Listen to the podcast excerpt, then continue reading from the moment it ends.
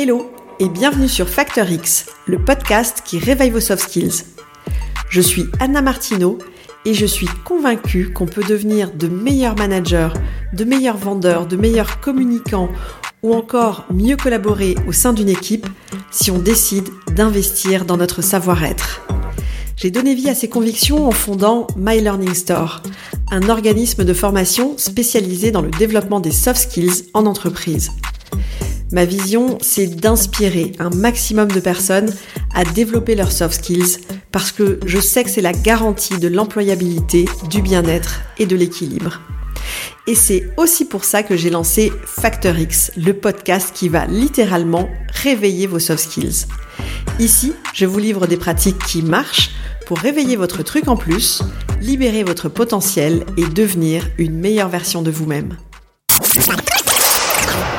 Des questions que mes clients me posent le plus depuis quelques mois, c'est clairement comment motiver et fédérer leurs équipes. Leur phrase, c'est souvent Mais qu'est-ce qu'on doit faire pour impliquer nos salariés et leur redonner de l'envie et du sens au travail? C'est vrai que ce qu'on a vécu en 2020, eh bien, ça a eu des conséquences durables qu'on n'osait même pas imaginer à l'époque. Ça a complètement bouleversé notre façon de travailler.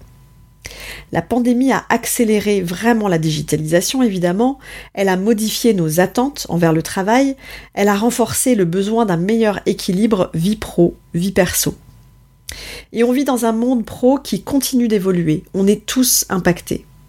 Que ce soit par les conséquences du télétravail que certains demandent alors que d'autres refusent encore, ou alors qu'on parle des relations hiérarchiques en entreprise qui ne sont plus forcément acceptées de la même manière, Bref, notre rapport au travail a vraiment changé. Et en tant que manager, vous êtes confronté à ces défis. Comment maintenir l'engagement et la motivation de vos équipes? Quels sont les leviers à actionner pour recréer de l'engagement? Aujourd'hui, j'ai envie de vous partager six conseils tirés de mon expérience et de mes parcours de formation pour revitaliser votre approche managériale et créer un environnement de travail plus stimulant pour vos équipes. Mon premier conseil, c'est d'être transparent dans votre communication. La transparence, évidemment, c'est la base pour une relation de confiance. Et vous pouvez peut-être vous inspirer de ce qu'a fait Laura, une de mes clientes qui est manager dans le secteur de l'industrie pharma. Son entreprise a, comme beaucoup d'autres, mis en place les trois jours de télétravail par semaine depuis un moment pour tous les salariés. La conséquence au niveau de l'équipe, eh bien, c'est que les gens ne se voient plus physiquement, l'équipe n'est que très rarement au complet au bureau. Alors pour pallier à cette situation de distance, Laura a instauré dès le départ des cafés virtuels hebdomadaires où son équipe discute ouvertement des défis et des succès, autant au niveau pro que perso. Et elle me dit que depuis qu'elle a mis en place ces cafés virtuels, eh bien, ça a vraiment favorisé la confiance au sein de l'équipe et ça a renforcé la cohésion, même dans des situations de distance. Mon deuxième conseil, c'est bien sûr de donner des signes de reconnaissance. Alors il ne s'agit pas seulement de récompenser les résultats, mais aussi, et peut-être surtout même, de valoriser les efforts et les idées. Pourquoi surtout? Parce que bah, justement, je trouve qu'on ne le fait pas assez. Et ça me fait penser à un de nos anciens participants qui est devenu manager commercial. Il s'appelle Thomas. Thomas, quand il a pris son poste de responsable d'équipe, une de ses premières décisions, ça a été de créer ce qu'il appelle lui un mur des étoiles dans l'open space de l'équipe. Et chaque semaine, il dédie une étoile à un membre de l'équipe pour ses contributions. Et il va même plus loin, je trouve que l'idée est vraiment sympa parce que c'est l'ensemble de l'équipe elle-même qui vote et qui définit à qui va être attribuée l'étoile de la semaine. Je trouve que cette façon de démontrer de la reconnaissance de manière visible, c'est quelque chose qui peut vraiment avoir un impact fort sur le niveau de motivation et aussi sur la cohésion et l'entraide au sein de l'équipe. Mon troisième conseil concerne la flexibilité. Aujourd'hui, c'est vrai que le télétravail est devenu la norme pour beaucoup. Introduire des horaires de travail flexibles, ou alors encore peut-être la possibilité de travailler de n'importe où, eh bien ça permet à votre équipe de mieux gérer leur vie perso tout en restant productif et efficace. Parce qu'il faut arrêter de croire que si vous ne les avez pas sous les yeux, les gens ne travaillent pas. Au contraire même, si vous êtes la personne qui va apporter des solutions pour un meilleur équilibre, ça va vraiment, à mon sens, jouer sur le niveau de satisfaction et le niveau d'engagement de votre équipe. Un conseil qui me tient particulièrement à cœur, c'est évidemment d'agir en continu pour développer les compétences de votre équipe. Dans un monde qui évolue rapidement, offrir des opportunités d'apprentissage en continu à votre équipe, c'est un puissant moteur de motivation. Bien entendu, anticiper les compétences à développer et prévoir des formations avec des organismes externes, comme My Learning Store par exemple, eh bien c'est hyper important. Je prêche évidemment pour ma paroisse, bien sûr, mais développer notamment les soft skills, aujourd'hui ça devient incontournable pour s'adapter aux évolutions techniques permanentes. En 2024, l'importance des soft skills est plus précieuse que jamais. Des compétences comme la communication, la résilience, l'empathie, ou alors la gestion du stress, le leadership, la capacité à avoir de l'impact en public, eh bien, toutes ces compétences, elles sont fondamentales dans un environnement de travail qui valorise de plus en plus la collaboration, la diversité et l'innovation. En développant ces compétences, vous préparez votre équipe à mieux interagir, à résoudre des problèmes complexes et à développer des idées pour des solutions innovantes. En investissant dans le développement des soft skills de l'équipe, vous n'agissez pas seulement sur leur croissance personnelle, mais vous agissez surtout sur la performance et l'innovation au sein de l'équipe. C'est un investissement qui va porter ses fruits à long terme, tant sur le plan humain que pro. Faire appel à une solution externe, c'est pas seulement l'unique solution. Vous pouvez aussi agir en interne. Dans le service IT d'un de mes clients, le manager a mis en place il y a quelque temps un programme qu'il appelle les vendredis de la formation.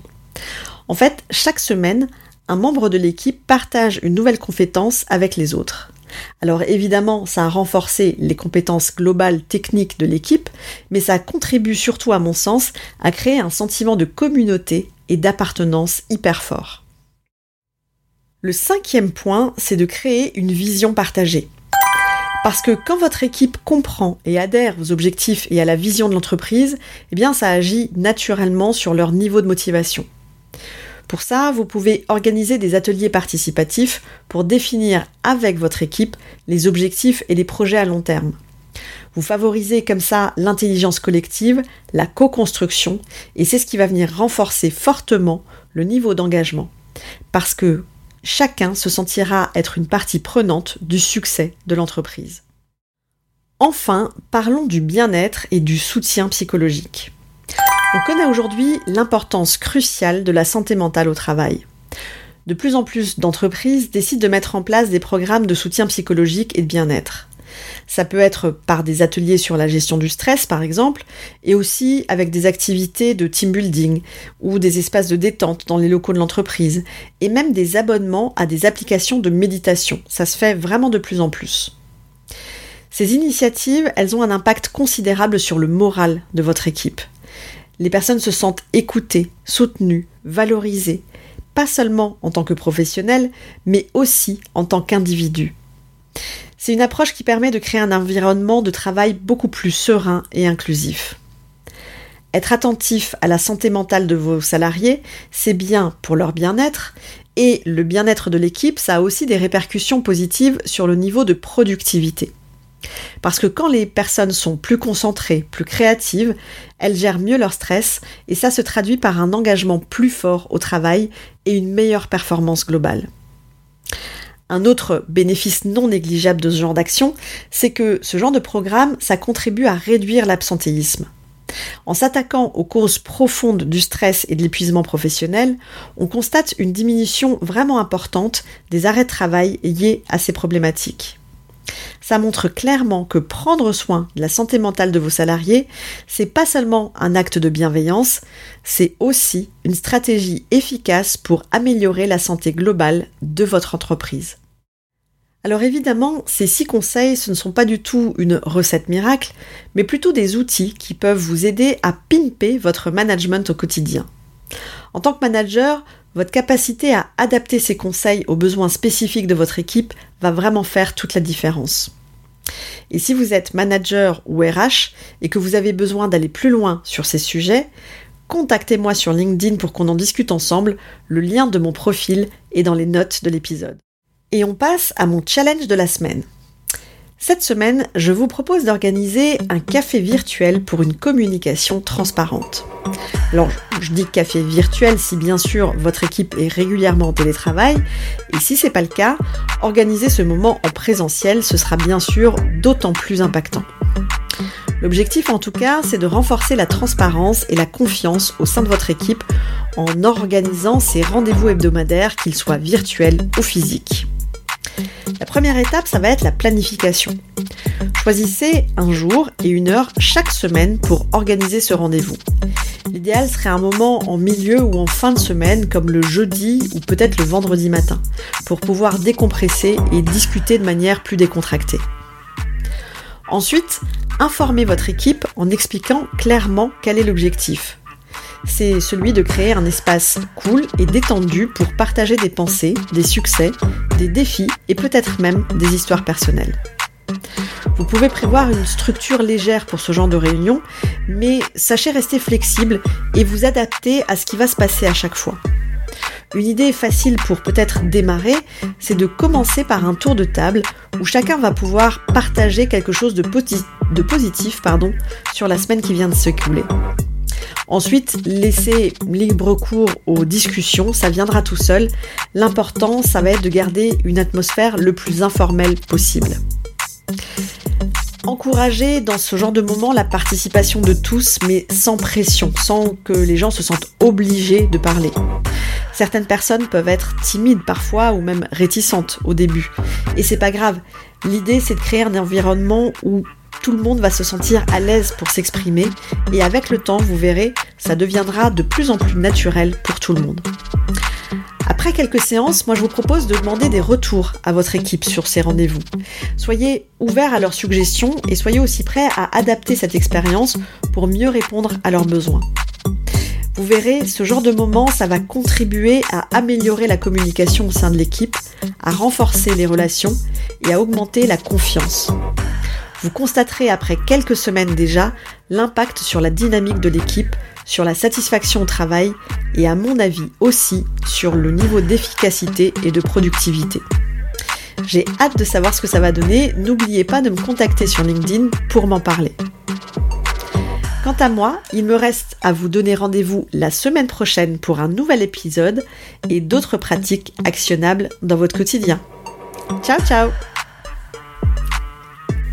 si cet épisode vous a plu, le meilleur moyen de me le dire, c'est déjà de vous abonner au podcast et aussi de me laisser un avis 5 étoiles avec un petit commentaire sympa sur Apple Podcast. Vos avis et surtout vos commentaires, ça va vraiment m'aider à mieux référencer le podcast sur iTunes et ça me motive encore plus à continuer à enregistrer ces épisodes toutes les semaines. Alors d'avance, merci pour ça.